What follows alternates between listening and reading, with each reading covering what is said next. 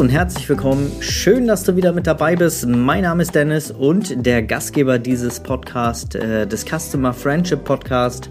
Hier geht es um die Kundenreise, also quasi alles, was mit deinen Kunden zu tun hat, von der Anfrage bis zur Produktübergabe und darüber hinaus. Ja, heute mal ein bisschen Real Talk, weil ich glaube, dass das wirklich viele von euch da draußen noch etwas unterschätzen. Ich möchte gerne heute über KI reden und insbesondere das Tool ChatGPT. Ich weiß nicht, ob du davon schon gehört hast. Aktuell wird es ja gerade durch die Medien gejagt. Überall hört man von diesem Tool. Ähm, da kommen wir gleich noch zu. Ähm, zu dem Programm selber. Aber ich will mal allgemein so mit KI anfangen. Und ich glaube, die, die mir hier folgen, sind zum größten Teil weiblich. Äh, es ist natürlich unserem Beruf geschuldet, der Familienfotografie, Babyfotografie und alles, was dazugehört, äh, ist die Branche natürlich bei uns Babyfotografen relativ äh, weiblich ausgelastet.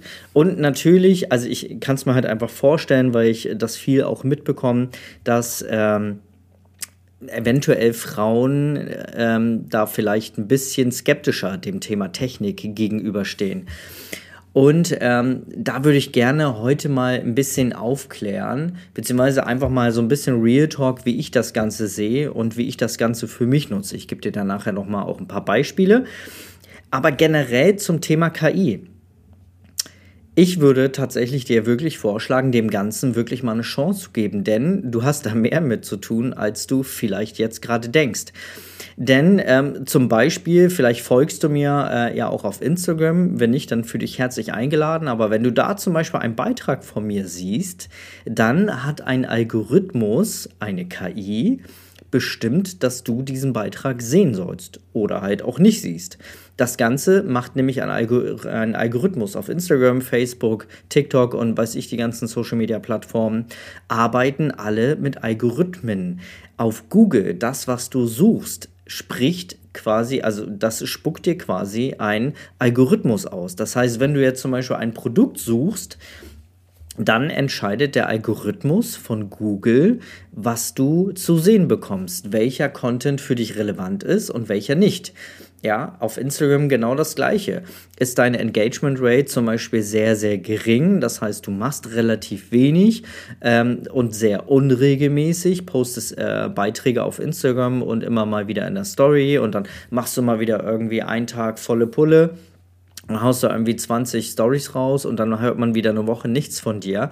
Der merkt sich das der Algorithmus, weil bei dir natürlich auch entsprechend von der Gegenseite wenig passiert. Das heißt, Kunden oder deine Follower interagieren sehr wenig mit dir. Würde dich der Algorithmus eventuell als nicht relevant einstufen und entsprechend, wenn du dann mal einen Beitrag postest, wird der deiner Zielgruppe, deinen Followern, gar nicht ausgespielt, weil der Algorithmus, eine KI, entschieden hat, dass das nicht so sein soll. Und ähm, ja, wir sind alle in der Bildbearbeitung tätig und wenn wir Programme wie Photoshop und Lightroom öffnen, dann ist diese, sind diese Tools vollgepackt mit KI. Ja, auch da ist ein Algorithmus, der unsere Bilder bearbeitet. Also nehmen wir mal einfach mal den neuronalen Filter in Photoshop, den es jetzt eine ganze Weile gibt. Wenn nicht, den musst du, also wenn du den nicht kennst, den musst du unbedingt mal ausprobieren. Dort kannst du ähm, Gesichtern zum Beispiel, also es wäre vor fünf, sechs, sieben Jahren war das noch unvorstellbar, kannst du Gesichtern mehr Glück ins Gesicht zaubern. Also es gibt einen Regler, der heißt Glück und du kannst den nach rechts ziehen und dann ähm, wird eine KI das Gesicht versuchen, etwas mehr Glück ausstrahlen zu lassen. Also Wahnsinn. Du kannst ähm, Hintergründe austauschen. Ja? In Lightroom ist es mittlerweile super easy, nicht nur ein Motiv, sondern mehrere Motive freizustellen. Also ich weiß noch vor zehn Jahren, wenn ich da Haare freistellen wollte, Schnuckis, da habe ich Stunden für gebraucht. Heute, heute gehe ich in Canva, lade ein Bild hoch. Ich glaube, das geht auch tatsächlich nur in der Pro-Version. Ähm, lade ein Bild hoch und, und gehe auf Hintergrund entfernen. Und das Ding ist, das dauert zehn Sekunden und dann ist der Hintergrund freigestellt und ich habe ein Model, ja, komplett freigestellt mit Haaren und allem drum und dran. Ich kann Fotos da reinpacken und die in Mockup-Produkte. Da habe ich damals Minuten für gebraucht. Da habe ich mir Vorlagen bei, bei, äh, für Photoshop geholt. Heute geht das in Canva, klickst du einmal drauf, das dauert zwei Sekunden und dann hast du ein wundervolles Mockup, wo dein Produkt zum Beispiel in einem Fotorahmen präsentiert wird oder auf einer Leinwand oder auf einem MacBook oder auf einem Tablet oder irgendwas. Ne? Ähm, und das ist auch alles eine KI. Also, es ist einfach eine Sache, die auf uns zukommt. Wir können es nicht, also genau wie das Internet vor 20 Jahren, glaube ich, ja, so 20, ja, ich glaube länger. Vor 30 Jahren kam, 25, 30 Jahren, ich erinnere mich so in den Mitte 90er, kam langsam, äh, dann wurde das Internet quasi kommerziell oder halt bekannt oder äh, commercial oder Mainstream, der Mainstream, das ist das Wort, was ich suchte. Naja, egal, es gab es wahrscheinlich auch schon äh, in den 80ern, glaube ich, ne? Na, egal, ich verrenne mich hier gerade. Jedenfalls das Internet, als das kam, haben auch alle gesagt, oh Gott, das Internet und, ne, und alle hatten Angst davor, ja, und heute, also es, es vergeht ja keine Stunde, dass ich nicht irgendwie im Internet bin, ja, sei es am Computer, am Handy, ähm, Podcast, den ich mir anhöre, ein Hörbuch, es hat ja alles was mit Internet zu tun. Fernseh gucken geht auch gar nicht mehr ohne Internet heutzutage. Also wer guckt denn bitte noch Free TV? Also ich äh, habe seit Jahren kein Free TV mehr an. Wir haben sowieso den Fernseher sowieso recht selten an. Wenn, dann gibt es mal irgendwie Netflix oder so. Auch das ist alles übers Internet.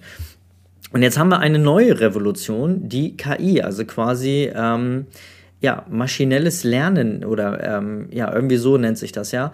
Ähm, Deep Learning quasi, also äh, in dem Fall von ChatGPT ist es ja ein Chatbot, der quasi mit Deep Learning programmiert wurde und Dinge ausspuckt, äh, die tatsächlich so aussehen, als hätten sie Menschen geschrieben. Also wenn du diese Podcast-Folge hörst und auch äh, gleichzeitig in meinem Newsletter drin bist, dann wirst du heute Morgen eine Newsletter-Mail von mir bekommen haben, die zum größten Teil von ChatGPT geschrieben wurde. Also nicht, dass ich grundlegend meine Newsletter mit ChatGPT schreibe, aber ich lasse mich gerne mal anregen und diese eine, äh, diese eine Newsletter-Mail von heute Morgen, die an meine Newsletter-Abonnenten rausgegangen sind, wurde heute von einer KI geschrieben. Ich habe das auch gesch äh, dazu geschrieben.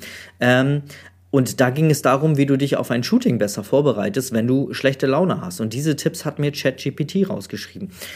Und jetzt mal so, ähm, mal wirklich Real Talk, gib den Sachen wirklich mal eine Chance. Also wenn du, ähm, wenn du ähm, Business hast, dann lass dich doch einfach mal von der KI auch unterstützen, weil, wie gesagt, im Falle von Lightroom, Photoshop lässt du dich eh schon unterstützen, egal ob du das willst oder nicht, weil dahinter immer eine KI steckt.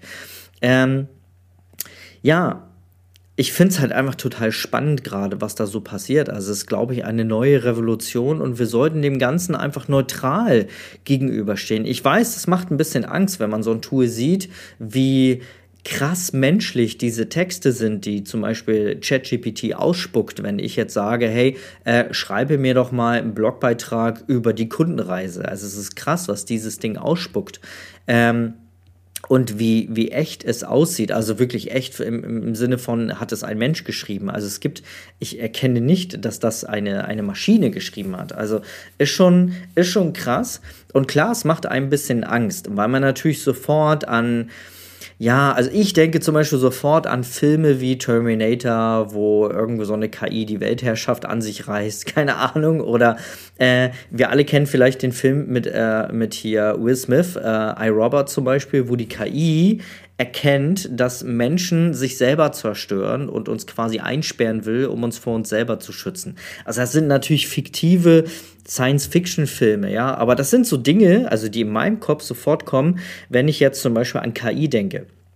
Aber ich denke, wir sollten einfach dem Ganzen neutral und optimistisch gegenüberstehen, denn ändern können wir es eh nicht. KI wird immer mehr unseren Alltag, glaube ich, ähm, ja, übernehmen, das ist jetzt vielleicht auch nicht das richtige Wort, aber unterstützen, im Alltag unterstützen.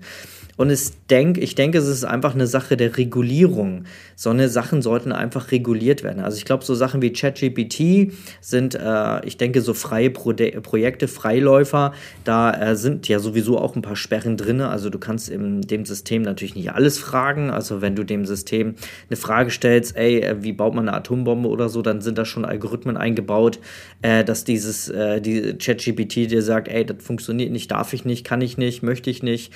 Ähm, Genau, ich denke, eine Regulierung muss da einfach stattfinden. Ähm, und wenn eine Regulierung vernünftig da ist und das Ganze überwacht wird, dann kann es auch wirklich richtig cool werden und uns im Alltag unterstützen. Ähm, es ist jetzt nicht so, dass ich jetzt ChatGPT nutze und jetzt gehen wir mal so ein bisschen in, die, in diese Alltagsanwendung, wie ich jetzt zum Beispiel KI nutze. Ähm, und ja, bevor ich auf ChatGPT gehe, gibt dann noch, gibt dann noch ein anderes, gibt dann noch ein anderes cooles Tool. Midjourney heißt das zum Beispiel. Das erstellt dir zum Beispiel Bilder. Und da solltest du unbedingt mal bei dem YouTuber Torben Platzer reinschauen. Ähm, gibst du einfach mal bei YouTube ein Torben Platzer. Der hat zum Beispiel letztens ein Selbstexperiment gemacht. Also er macht öfters so Selbstexperimente.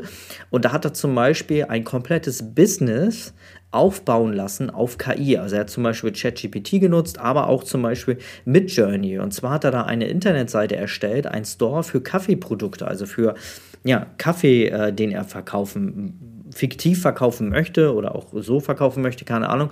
Und hat sich eine komplette also die äh, ChatGPT hat zum Beispiel die Homepage geschrieben, das Programm Midjourney hat zum Beispiel ihm Fotos erstellt.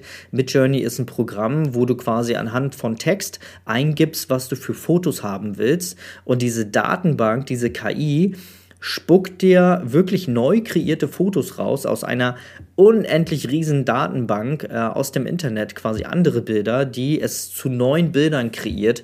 Und da hat er zum Beispiel Kaffeebecher sich erstellen lassen mit dem, äh, mit dem, mit dem Markennamen. Er hat das Logo auch über KI erstellen lassen und zum Beispiel halt Werbetexte über ChatGTP.